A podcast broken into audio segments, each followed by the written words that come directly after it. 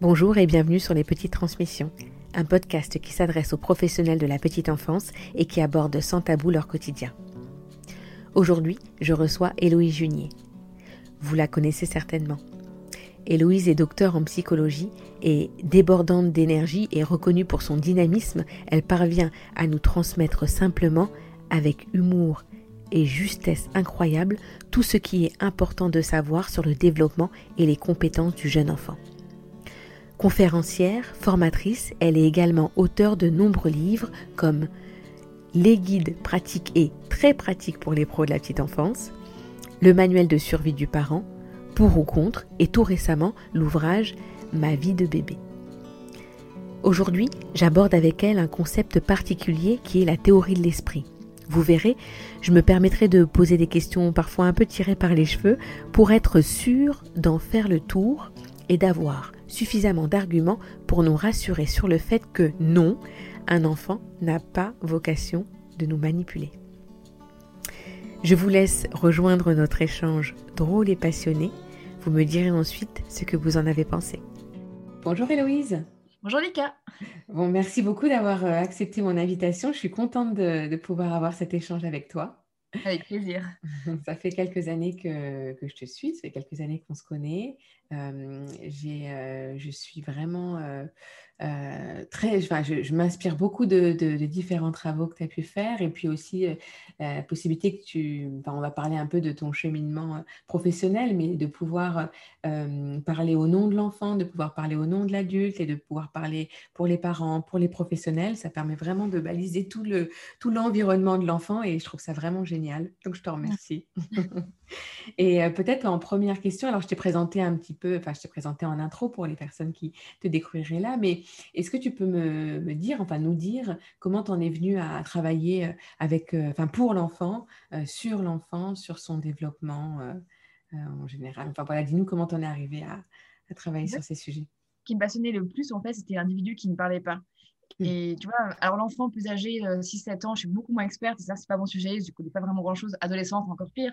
Mais moi, ce qui m'intéressait, c'est vraiment le tout petit être, tu vois, qui, qui, sort du ventre de, de, sa mère, et dans les premiers temps, qui fait toutes ces expériences-là, qui se développe à vitesse grand V, euh, et puis qui ne parle pas. Donc, on ne peut pas vraiment avoir son ressenti à travers euh, ses mots. On est obligé d'écouter son comportement, on est obligé d'avoir des connaissances sur son cerveau pour voir comment il fonctionne. Et je trouve que euh, cette phase de vie des, des, des 0-3 ans, elle est elle est juste passionnante, parce qu'il se passe plein de choses à la minute et parce qu'on ne sait pas ce qui se passe. Il y a beaucoup de mystères encore à résoudre.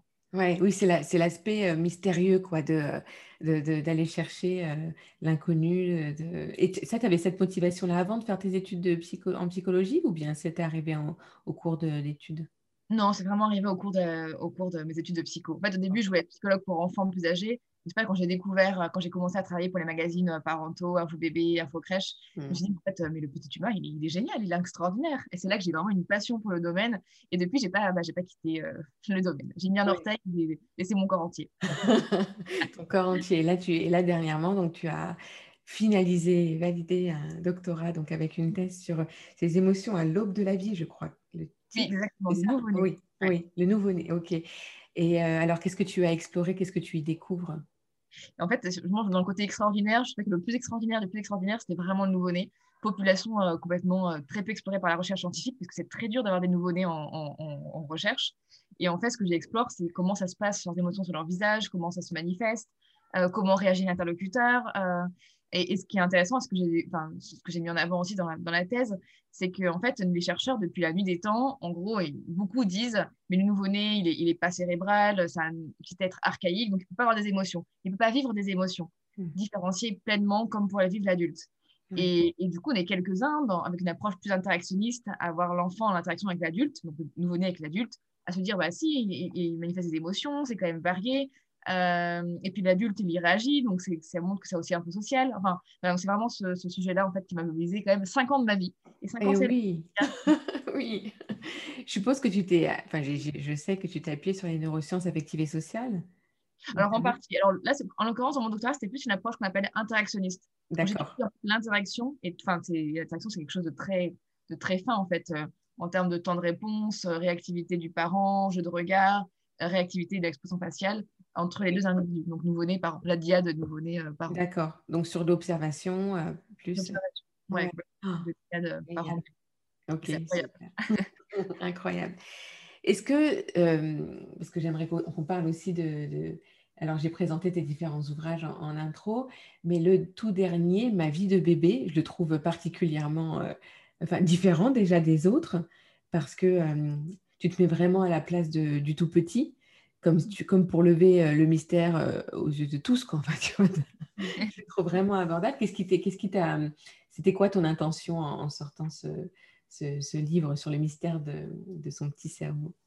En fait, l'idée, ça fait longtemps que j'avais en tête un, projet de, BD, parce que je pense que le dessin, c'est c'est ce outil qui démocratise au maximum. Enfin, on ne peut pas mieux démocratiser la connaissance scientifique que via, que via l'image. Donc, je dis, il faut absolument passer par l'image pour toucher la population bah, qui lisent moins bien, enfin, qui lisent moins, euh, qui sont moins, voilà, qui sont moins euh, dans l'appétence de lecture. Ça peut être des papas, ça peut être, ça peut être des, pour la petite enfance, ça peut être des gens qui n'ont pas le temps. Donc, voilà, donc c'est vraiment synthétiser au maximum toutes les données scientifiques les plus importantes qui me sont importantes pour comprendre un tout petit euh, et les mettre par l'image. Et non pas l'image, il fallait un illustrateur de dingue parce qu'il faut quand même un euh, ça sacré coup de crayon euh, pour arriver à faire six mois de travail à temps plein sur une BD avec un regard euh, assez humoristique en même temps. Et voilà, j'ai trouvé Christophe Bess. Donc c'est vraiment un projet en fait, de démocratiser au maximum la culture scientifique du tout petit. Super, il est génial, je le conseille à tous. Super. Ah, merci. En tout cas, il marche bien. ça ne m'étonne pas. Super. Et tu vois, de, tu parles de mystère, et puis en même temps, j'ai l'impression que pour beaucoup de. Pour beaucoup d'adultes que nous sommes, on n'a pas une posture face à un mystère, mais plutôt une posture face à quelque chose qu'on imagine très bien de notre place d'adulte. Et donc, euh, euh, ce qui nous, enfin, je sais pas si je suis très claire, mais tu vois, ce qui nous amène à faire des raccourcis et à euh, prétendre savoir ce qui se passe pour l'enfant à ce moment-là et avoir des comportements en lien avec ce qu'on imagine de lui. Je vais mmh. dire en venir, c'est que ben moi, donc, je suis formatrice, j'accompagne les professionnels de la petite enfance, j'accompagne aussi d'autre part les parents. Et régulièrement, pour ne pas dire presque tout le temps, les, les, parents ou les professionnels ont quand même un doute sur le fait que à un moment, l'enfant, il fait des choses pour un peu nous embêter, quoi, tu vois. Oui, ouais, c'est vrai. tu vois? C'est vrai que beaucoup le pensent, ouais, complètement. Et quand je te dis que c'est pas un mystère pour tout le monde, c'est que la posture de euh, c'est un mystère, ça, inviterait à se questionner. Mais ce qui nous empêche de nous questionner, c'est que pour nous, adultes qui avons été enfants, peut-être qu'on ne s'est pas questionné pour nous, tu vois? Oui, c'est vrai.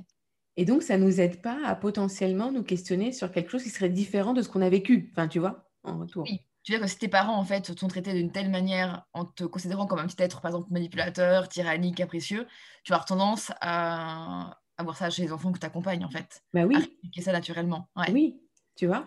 Ouais, complètement. On en parlait un peu avant, mais c'est aussi dans le contexte dans lequel on vit aussi, tu vois. Enfin, un enfant qui se roulerait par terre euh, au centre commercial, je suis toujours cet exemple très parlant, euh, ben, on se fait quand même regarder d'un certain œil par les autres, adultes, tu vois, parents ou pas. Et, ce qui vient nous confirmer que c'est inacceptable et que ça ne doit pas se produire. Oui. Tu vois, et qu'il euh, et que, et que faudrait qu'on arrive à, à redresser l'enfant, enfin pour pas dire dresser, mais enfin, tu vois ce que, ce que je veux te dire. Et... Après, je pense qu'on on, est là aussi euh, au lendemain d'un grand, grand courant euh, de pensée. Euh, alors, bah, la, enfin, la religion, la psychanalyse, il y a des courants de pensée avec des, des membres qui ont quand même, alors certains ont beaucoup aidé à, la psychologie de l'enfant, d'autres ont quand même desservi l'intérêt de l'enfant. Et en fait, on a une image, mais qui découle en partie de ces, de ces courants-là, d'un enfant manipulateur, effectivement, avec un potentiel tyrannique de dingue, tu vois. Donc, c'est-à-dire, si, si tu recadre pas avec un cadre strict dès la naissance, il va mal, il va mal tourner, il va, il va, va te rendre esclave, il va te rendre complètement sous son joug. Et c'est en fait, c'est vraiment ce, courant de pensée-là de l'enfant, en fait, qui nous, je pense, aujourd'hui encore, nous parasite dans nos relations, euh, nous, parents-enfants ou professionnels-enfants. Oui. Donc, effectivement, notre vie personnelle, mais il y a aussi, euh, au-delà de notre bagage personnel et de parentalité qu'on a vécu en tant qu'enfant, il y a aussi toute cette euh, culture ambiante qui ne nous aide pas. Et quand on entend, par exemple, des personnalités alors je ne vais pas les citer, mais enfin, j'en un dans mon livre, enfin, Aldo Nori ou même euh, Didier Pleu ou, ou Marcel Ruffo qui parlent des fois d'enfants un peu tyranniques, enfants, euh, bah là, on voit bien en fait qu'il y a on est, on est en fait en transition entre, enfin, on est, on enfin, comment dire, c'est une espèce de confrontation entre un regard de, comporte son enfant baigné par la neuroscience, on voit que c'est c'est un petit être qui est juste purement immature, avec un savoir en construction, euh, qui n'a pas le même raisonnement que nous, et avec une vision des choses où on voit un enfant comme un être potentiellement tyrannique et, euh, euh, et, mauvais. Donc effectivement, il y a, il y a vraiment un rapport de force entre les deux, deux regards finalement. Et en pleine transition aujourd'hui. Oui, oui. Et donc du coup, bah, est-ce que, enfin, comment tu, est-ce que tu pourrais nous redire euh, ce qui justifierait, euh, enfin, est-ce que tu pourrais m'aider, tu vois, parce que euh, je, je, je, je, quand, quand ça, quand ça m'arrive, j'ai suffisamment d'éléments pour, pour pouvoir expliquer, justifier, mais ce qui est difficile parfois, c'est de de, faire admettre à l'adulte qu'il y a d'autres façons de, de, regarder, tu vois, et donc potentiellement d'autres façons d'agir, euh, surtout quand jusque-là, il n'a pas agi de cette façon-là, sans le culpabiliser, parce que l'idée, c'est pas de culpabiliser, enfin, euh, mmh. c'est pas non plus de, jeter la pierre à, à, ceux que cette personne, cet adulte a pu voir réagir différemment, que ce soit ses propres parents ou d'autres personnes de son, de son entourage. Qu'est-ce qui explique que l'enfant parfois a des comportements... Euh, euh, j'allais dire immature, mais ça donne presque la réponse, mais des, comportements un peu euh, euh, abrupts, tu vois, de, comme de test, tu vois. Oui, en fait, je pense que c'est leurs comportements, ils sont complètement bizarres. En fait, on, les interprète comme des comportements d'adultes. tu sais, c'est la base de l'automorphisme. L'adultomorphisme, c'est le fait en fait de, percevoir dans les comportements des enfants, c'est peut-être complètement immature, hein, comme tu l'as dit, des, des, mini-adultes. Donc en fait, on va inférer nos propres instincts, nos propres réflexions, nos propres intuitions, nos propres intentions sur le comportement d'un enfant. Parce qu'effectivement, quand on compare comportementalement, euh, au niveau descriptif, les comportements d'enfants de 2 ans et d'adultes de 45 ans, et eh ben c'est la même chose, effectivement. Même mouvement de main, de bras, de mimiques parfois. C'est juste que dans la tête, c'est pas du tout la même manière de, penser. Et comme disait une amie Josette Serre, que j'aime beaucoup, qui disait, mais les gens arrivent à, comprendre que hum, les chiens, que nos chiens pensent différemment de nous. Tu vois, qu'ils sont, enfin ma chienne, elle a, elle a, une vision du monde différente de la mienne, elle a une manière de penser la chose, un odorat qui n'est pas développé comme le mien. Donc je sais qu'elle a sa manière de voir l'environnement qui n'est pas comme moi et de raisonner qui n'est pas comme moi. Ça, j'arrive à, comprendre ça. Mais elle me disait, mais voilà, les gens n'arrivent pas à comprendre que donc le chien a un fonctionnement différent de, l'humain, mais l'enfant a un fonctionnement très différent aussi de l'adulte. Et c'est pareil, tu vois, on a besoin de, se décentrer, nous adultes, pour arriver à comprendre ça. C'est que l'enfant, il n'a pas du tout le même raisonnement que nous, il n'a pas du tout la même mentalité, la même émotion, vie émotionnelle que nous. Il y a vraiment un raisonnement qui est complètement à part entière, finalement. Donc, voilà, arriver à se décentrer, à placer quelque chose dans leur contexte. Mais c'est pas simple. C'est pas simple parce que, euh, oui, oui, je suis d'accord, et, et, et tu, tu, en parles dans, dans, dans, tes livres de la théorie de l'esprit. Tu vois oui. Ce mm. terme très, euh, qui, qui, semble très scientifique, enfin qui parle rarement hein, quand, quand je, l'aborde. Est-ce que tu peux nous en dire un peu plus de ce, qu'elle nous, de ce sur quoi elle nous renseigne euh, ce que, enfin, Déjà, pourquoi, pourquoi on appelle ça la théorie de l'esprit? En fait, je trouve que c'est un nom qui est très bizarre en fait. Je crois qu'on dit mini psychologue. Ouais, non, c'est très bizarre. Je trouve que ça, ça, colle mal avec le, ça colle mal avec le, processus. Tu vois? Oui. C'est vrai, jamais aimé. Ça fait un petit peu ésotérique. Ça fait un petit peu philosophique. Ouais, ouais. Et en fait, à la base, la théorie de l'esprit, en plus, c'est quelque chose de pas du tout ésotérique, d'extrêmement bien concret. Euh, effectivement, comme tu sais, un, très bien étudié dans la psychologie du développement. Ça fait très longtemps qu'on étudie cette psychologie, cette théorie de l'esprit. Et en fait, la théorie de l'esprit, c'est la capacité de l'enfant à se décentrer et, donc à attribuer à l'autre euh, des pensées différentes des siennes. En gros, c'est à comprendre que l'autre bah, pense différemment de lui, a des, a des besoins différents des, siens, a des croyances différentes des siennes. Donc vraiment, c'est la décentration. C'est le fait de comprendre que l'autre est différent de soi, en fait, en termes d'état mental. Et juste une petite parenthèse avant que tu continues. Euh, merci pour cette confirmation de définition. Euh, et finalement, est-ce qu'on pourrait, moi je pourrais presque dire que l'adulte a un problème avec sa théorie de l'esprit. Enfin, tu vois C'est vrai, des fois. vis-à-vis de non, mais vis-à-vis de l'enfant. En fait, je pense que c'est par méconnaissance, tu vois. Si l'adulte, euh, à la base, ne sait pas que l'enfant fonctionne différemment de lui, qu'il n'a pas un cerveau qui est juste purement, pleinement immature, bah, du coup, ça ne va pas aider à la décentration. Donc, ce que tu nous dis, c'est que la théorie de l'esprit n'est pas acquise pour l'adulte par manque de connaissances, mais elle n'est pas acquise pour l'enfant par manque de maturité. Oui, c'est ça en fait. Alors, normalement, l'adulte a une théorie de l'esprit, à moins qu'il ait vraiment des symptômes autistiques euh, sévères. Mais, mais pour autant, tu vois, effectivement, c'est quand, même, quand même dur de faire. C'est une petite blague, hein, mais enfin, c'est pas à la peau quand même. ok, je te laisse continuer, c'était juste une petite parenthèse. Et, oui, et du coup, cette, compétence qu'on appelle socio-cognitive, hein, qui est de, de, la compréhension du, du, monde et, des autres, donc des états mentaux des autres, euh, elle émerge dès la naissance. Et ça, ça les premiers prémices, hein, c'est l'attention conjointe. Hein, quand on pointe un objet du doigt, bah, l'enfant il comprend que bah, il faut regarder l'objet et pas le doigt, par exemple. C'est un début, la prémisse de théorie de l'esprit. Euh, et puis elle arrive à maturité à l'âge de, de 4-5 ans. est ce qui est super tard quand on y pense, super tard. Oui qu'avant 4-5 ans, le, petit, bah, il n'arrive pas à, comment dire, à, inférer à l'autre des états mentaux différents des siens. En gros, il n'arrive pas, enfin, après l'expérience toute simple qui le montre, mais il a du mal en fait vraiment à se décentrer. Donc la manipulation est impossible. Et encore, pour manipuler, c'est pas avant 4, c'est la théorie de l'esprit de second ordre qui n'arrive pas avant l'âge de au moins 6 ans. Donc c'est extrêmement tardif, hein. Beaucoup plus tard qu'on pourrait le penser en fait. Oui, oui. Il y a l'expérience de Smarties peut-être de laquelle tu penses, euh, que, je vais, que, je, que je mettrai en lien euh, dans, dans la, dans, les, dans la, petite bio euh, de cet épisode pour que les personnes euh, la, visualisent et se rendent compte effectivement que c'est le cheminement que l'enfant, on accompagne un enfant à, à, un certain cheminement, mais il ne peut pas intégrer qu'une autre personne puisse l'avoir. Enfin, c'est difficile à expliquer sur la vidéo en fait. Mais... Et oui, c'est ça. En fait, il n'arrive pas à se, vraiment à se décentrer. Alors, le Smarties, enfin, il y a aussi sinon, le, la, on peut, peut-être présenter l'expérience de la, de la tortue, que je trouve vraiment aussi oui, très chouette. Oui, oui, oui, je mettrai les deux liens. Oui. Et j'avoue, ça parle bien aux, gens, en fait. Et on a, on, on, dans la de psychologie du développement, on a testé, du coup, les enfants euh, sur leur théorie de l'esprit, donc sur la capacité à se décentrer. Dans un labo, imaginons qu'il y, y, a un chercheur qui accueille un enfant, on va dire, de, je sais pas, de 7-8 ans, donc il est pleinement décentré, il va bien. Euh, pas de souci. Et le chercheur a devant lui une table, et sur la table, il y a une tortue qui est dessinée. Et l'enfant la voit du coup à l'endroit, hein, elle est positionnée de façon à ce que l'enfant la voit à l'endroit, et le chercheur, lui, la voit euh, à l'envers. Première situation, enfant de 7-8 ans, euh, toi, enfant de 7-8 ans, est-ce que euh, tu vois la tortue à l'endroit ou à l'envers? Donc, normalement, l'enfant de 7-8 ans est en capacité, à moins qu'il ait un problème de vision, de dire voilà, je la vois à l'endroit. Quelle question idiote Et après, le chercheur dit ok, moi je la vois d'après toi. D'après toi, enfant de 7-8 ans, je la vois à l'endroit ou à l'envers? Là, l'enfant arrive à dire bah, Tu la vois à l'envers, euh, tu es en face de moi, banane. Ils sont pas tous durs. donc, effectivement, cette réponse montre que l'enfant il a compris que l'autre avait un point de vue différent du sien. Ok, donc le chercheur s'en va. Donc maintenant, on accueille un enfant de 3-4 ans, le petit chou, pas pleinement mature encore, un peu naïf, j'adore cet âge-là, c'est un âge tout mignon. Euh, enfant de 3-4 ans, tu vois la tortue euh, sur les pattes ou sur la carapace? On simplifie un peu la consigne, forcément. Le petit chou bah, répond bah, sur les pattes, elle est en face de moi. Et là, son question piège, moi qui suis en face de toi, attention, je ne suis pas toi, je suis en face de toi. Est-ce que je la vois sur les pattes ou sur la carapace?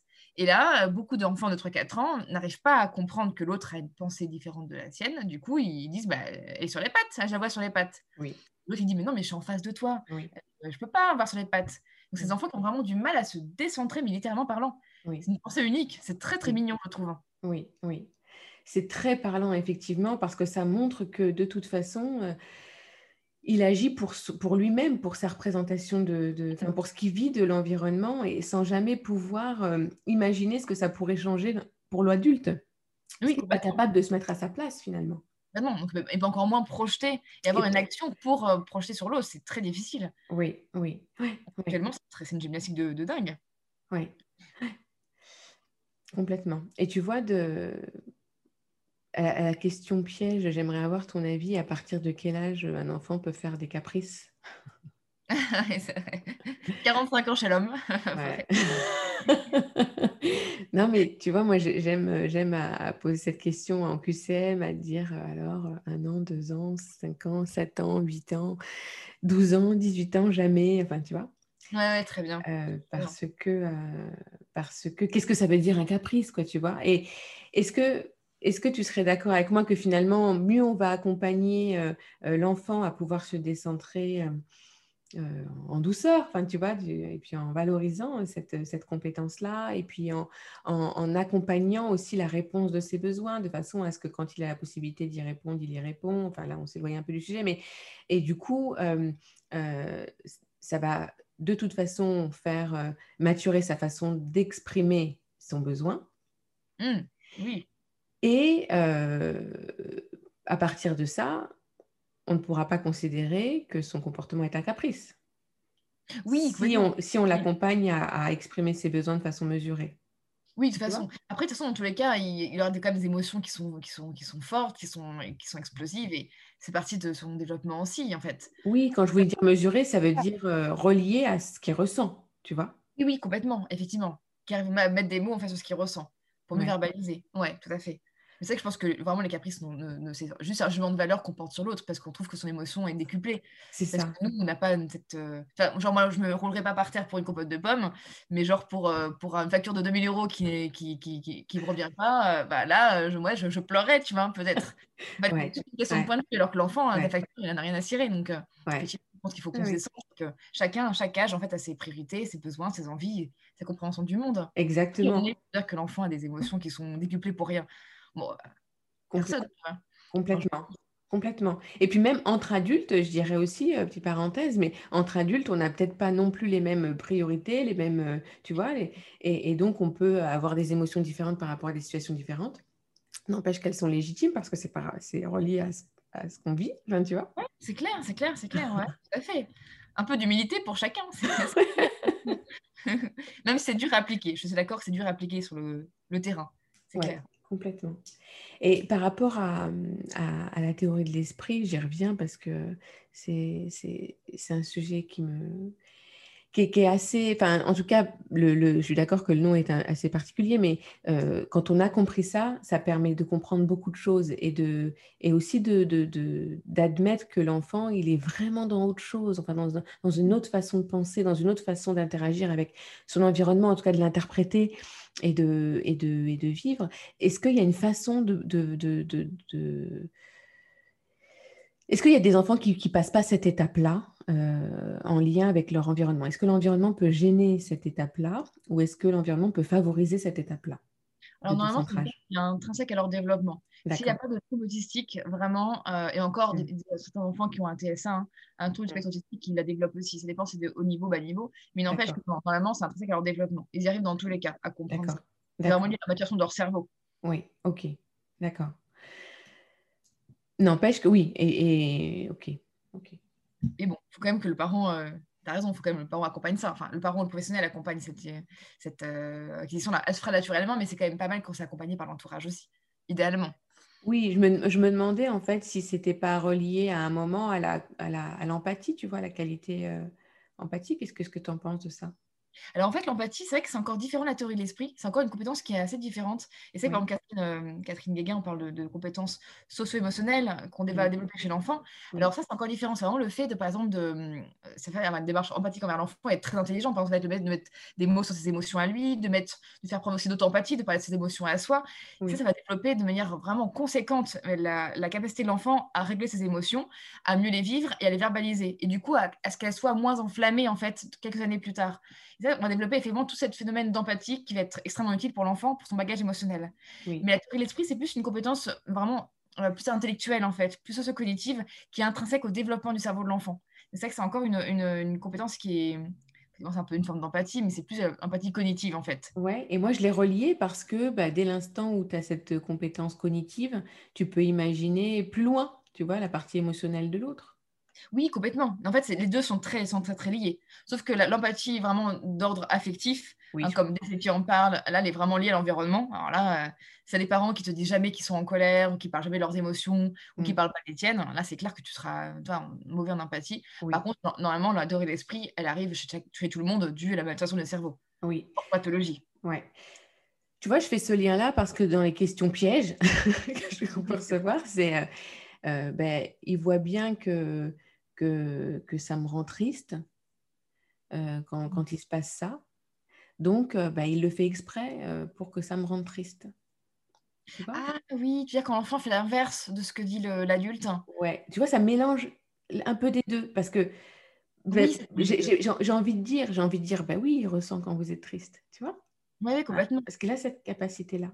Mais pour autant, il n'est pas capable de faire des choses pour pouvoir interférer euh, ou, agir sur cette émotion-là. C'est super compliqué. En fait, en plus, ça demanderait de l'inhibition, ça demanderait l'autocontrôle. En fait, il y a deux choses. Quand, par exemple, l'enfant fait quelque chose, euh, une action que l'adulte ne veut pas qu'il fasse, ça met l'adulte en, en, colère. Ça, met rarement l'adulte triste. Hein. ça, c'est pas beaucoup facile. Ça met l'adulte en colère. Or, l'expression de colère va, va, va, va, comment dire, va stresser le cerveau de l'enfant. L'enfant a aucun intérêt à voir l'adulte en colère. Il est dépendant de lui pour sa survie.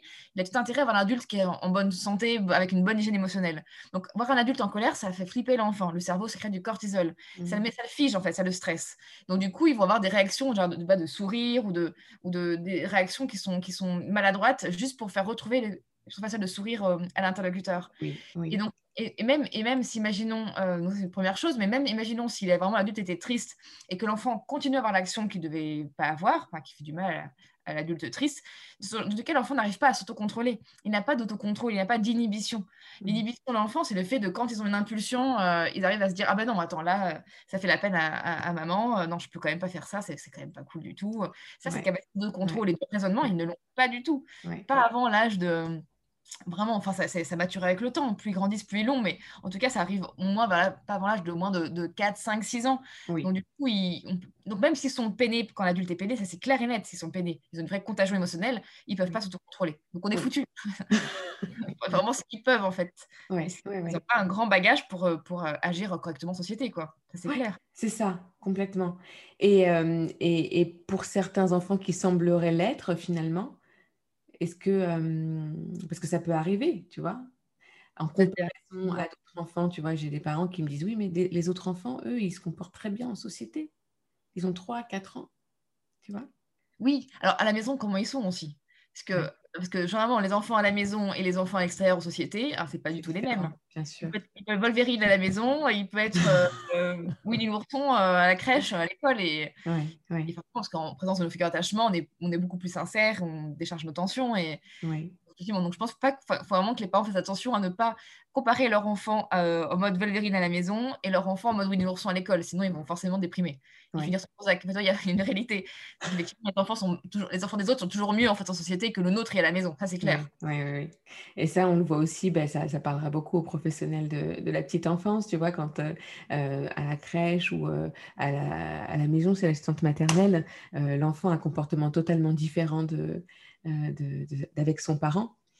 Et, et, parfois, les professionnels sont même mal à l'aise, tu, de, tu vois, de, de, décrire ça parce que euh, les parents auraient presque soupçonneraient que euh, l'enfant est, plus est, plus, est plus à l'aise, tu vois, enfin, est plus, plus adapté euh, à la crèche. Moi, je, je me, même moi, en tant que maman, je me souviens, ma fille euh, euh, qui, alors, on passait des, des, moments très longs pour l'endormissement, et puis avec des gros câlins, et puis c'était très charnel, et puis elle dormait dans ma chambre, et puis tu vois, et ça durait, ça durait, ça durait. Et puis à la crèche, elle me disait, ben, quand elle a été fatiguée, quand elle est fatiguée, elle ramasse son doudou, elle prend, et puis elle va vers son lit et elle s'endort. Et moi, ah mais c'est pas vrai.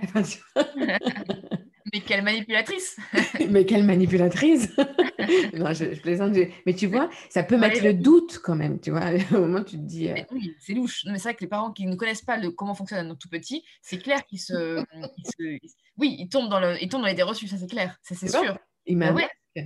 mais non, mais c'est vrai. Mais d'où l'importance de, je pense, de diffuser des connaissances euh, sur l'enfant, en fait, pour, les, pros, pour qu'ils ne fassent pas des mauvais décryptages. Oui, c'est clair. Oui. Est-ce que, tu as dit là, euh, euh, par rapport à la situation, mais qui sert aussi beaucoup et qui, qui rassure beaucoup, beaucoup les parents, c'est qu'avec leur figure d'attachement, ils ont des comportements, tu vois, où, euh, où, ils se laissent aller, en fait. Enfin, tu vois, où ils laissent aller leur nature. Et, et c'est bien le moment où ils, où ils rechargent leur batterie. Donc, euh, bah, il faut qu'ils soient complètement à cœur ouvert, enfin, tu vois, et puis, et puis complètement, euh, peut-être à demander un peu plus, à, à, exiger un peu plus. Enfin, tu vois, c'est même pas le bon verbe parce que c'est de l'adultomorphisme aussi, mais mais enfin, tu vois, tu vois ce que je veux dire? Complètement, c'est vrai. Mais c'est une marque d'affection. Au contraire, c'est un signe que si l'enfant est aussi nickel à la maison qu'à la crèche, ou qu'il est plus nickel à la maison qu'à la crèche, là, on se pose des questions. Tu vois, par exemple, à l'inverse. Oui. Mais c'est comme notre conjoint. Oui. Enfin, notre conjoint, ton conjoint, il va, te, il va te mal te parler à toi alors qu'il va parler correctement à son collègue. C'est pas d'amour, hein, c'est une marque d'attachement. la, la, relation est confiante. Tu vois, sinon, il ne fait pas d'effort avec le collègue et moins avec toi. Oui, oui. Tu sais, j'ai une, j'ai une, j'ai une maman que j'ai reçue en pleurs et qui me disait que euh, son, son entourage disait bah, de toute façon, ton enfant, il est surexcité, il est, il est, il est, il est entre guillemets hyperactif juste quand toi tu es là. Donc c'est toi le problème. c'est souvent le seul raccourci qu'on fait, oui. et c'est dur. Que font la famille, l'entourage, les belles-mères, les, les... Ouais, c'est très fréquent, effectivement. Oui, Il est, tu vois, il est, il, est, parfait avec moi. Et puis quand tu es là, euh, euh, bah, je ne le reconnais pas. Il est super agité. Donc c'est toi le problème. Tu vois et eh oui, et tu manques de cadre, de limite. Et là, on parle du cadre. L'idée du cadre, c'est vraiment le truc français euh, complètement. C'est vrai. Quelle pression on a, les parents, notamment les mères, hein, parce que les mères, on est quand même jugés comme responsables pour le meilleur et pour le pire de l'éducation de l'enfant. Exactement. Ça n'existe pas à euh, l'extrême inverse, mais nous, on est tous sans arrêt jugés, en fait. Oui, ouais, exactement. Ouais, ouais. Donc là, on a, on a, on a, on a, on a emprunté d'autres sujets encore, tu vois, on a dévié, mais c'est, c'est, c'est, je te remercie beaucoup, en tout cas, de pouvoir apporter euh, ton regard euh, et, et de et, j'imagine en tout cas que c'est nécessaire de pouvoir aussi euh, offrir des, temps, de, des temps de, de, partage, enfin ce que tu proposes toi en tant que formatrice aux professionnels, euh, mmh. de, aussi de, temps de partage sur la, pour confronter la pratique euh, à cette théorie-là. Parce que tu vois, de, pouvoir poser sur la table dans le cadre de formation ce qui se passe au quotidien, Mmh. C'est aussi de pouvoir se rassurer sur euh, notre vécu à nous et de pas seulement euh, essayer d'adapter notre vécu sur euh, de la théorie ou bien des exemples qu'on prend de l'extérieur. Tu vois? Ils ont besoin d'incarner ça plus en fait. C'est oui. ça que, la mmh. formation, c'est vraiment formidable pour les pros. oui, oui. Même pour les parents. Et pour, et pour, les parents, tu vois, de, de, de j'organise beaucoup d'ateliers, de cercles de parole, de, tu vois, sans amener spécialement de, de, de, sujets euh, théoriques purs, tu vois, mais le simple fait de pouvoir parler, de confronter des expériences, et puis avoir ce rôle de modérateur que j'ai, mais que les parents ont entre eux, parce qu'il y a beaucoup de bienveillance, tu vois, quand il s'agit de, pouvoir euh, s'accompagner, d'entraide, tu vois.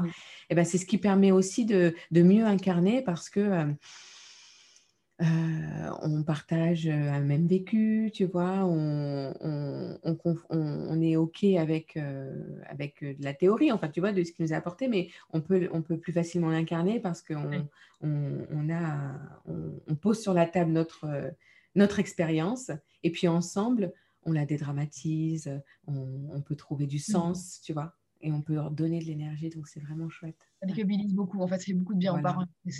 Oui, complètement. Après, je pense qu'il faut, juste rappeler mais une chose fondamentale, et peut-être on peut peut-être terminer sur ça, mais c'est que l'enfant, le jeune enfant, il est vraiment à la base dur à vivre, tu vois. C'est des enfants qui demandent beaucoup d'énergie, qui nous sollicitent beaucoup. Sûr qui font beaucoup de bruit. Donc, il y a des stimuli sensoriels permanents mmh. euh, qui, forcément, vont puiser sur notre énergie. Mmh. Donc, euh, cette vision un peu idéaliste ou idéalisée de la parentalité ou des pros de la petite enfance, et forcément, elle est complètement près de la plaque parce qu'un mmh. jeune enfant, c'est typiquement un enfant qui va nous demander énormément d'énergie. L'énergie, il faut en donner. Et quand on n'a pas beaucoup d'énergie, quand on passe des nuits entrecoupées de pleurs, bah, forcément, c'est objectivement difficile à vivre, hein, tu vois. Exactement. Des moments de bonheur, mais aussi des moments de grande difficulté. Et c'est tout à fait mal aussi.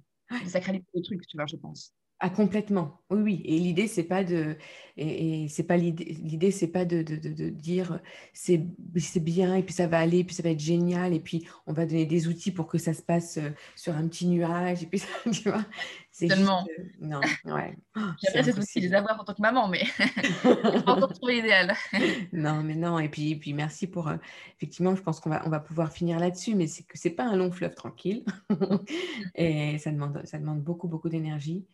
Euh, et, à l'enfant, on lui doit se mettre à culpa de ben, on vit dans une société où peut-être aussi nous, euh, on, donne de l'énergie un peu partout. Et, euh, et, tu vois, des fois, on est OK, des fois, on est, on est bien, et puis des fois, on, on a du coup de mou. Et, et tu vois, et, c'est impermanent. Et doux avec soi-même. oui, complètement. Merci beaucoup, Héloïse, pour, pour ce partage, pour cet échange très riche et, généreux. Et je mettrai tous tes, tous tes liens euh, dans, la, dans les commentaires pour les professionnels qui souhaitent euh, rentrer en contact avec toi ou tout simplement voilà, de pouvoir s'enrichir de, de tout ce que tu nous partages. Ça marche. Merci à toi. À très bientôt, Héloïse. À très bientôt. Merci à Héloïse pour ce partage si généreux. C'est si intéressant de discuter avec elle et de comprendre simplement des concepts parfois très compliqués. Si vous souhaitez suivre l'actualité d'Héloïse, je vous mets dans le descriptif de cet épisode les différents lieux où la retrouver. Pour suivre celle des petites transmissions, vous pouvez nous retrouver sur Instagram et sur Facebook sur les pages des petites canailles. Si vous avez aimé cet épisode et pour aider à sa visibilité, n'hésitez pas à le partager et même mettre 5 étoiles au podcast et éventuellement un petit commentaire qui que j'aurai plaisir à lire dans un prochain épisode. À bientôt pour d'autres petites transmissions.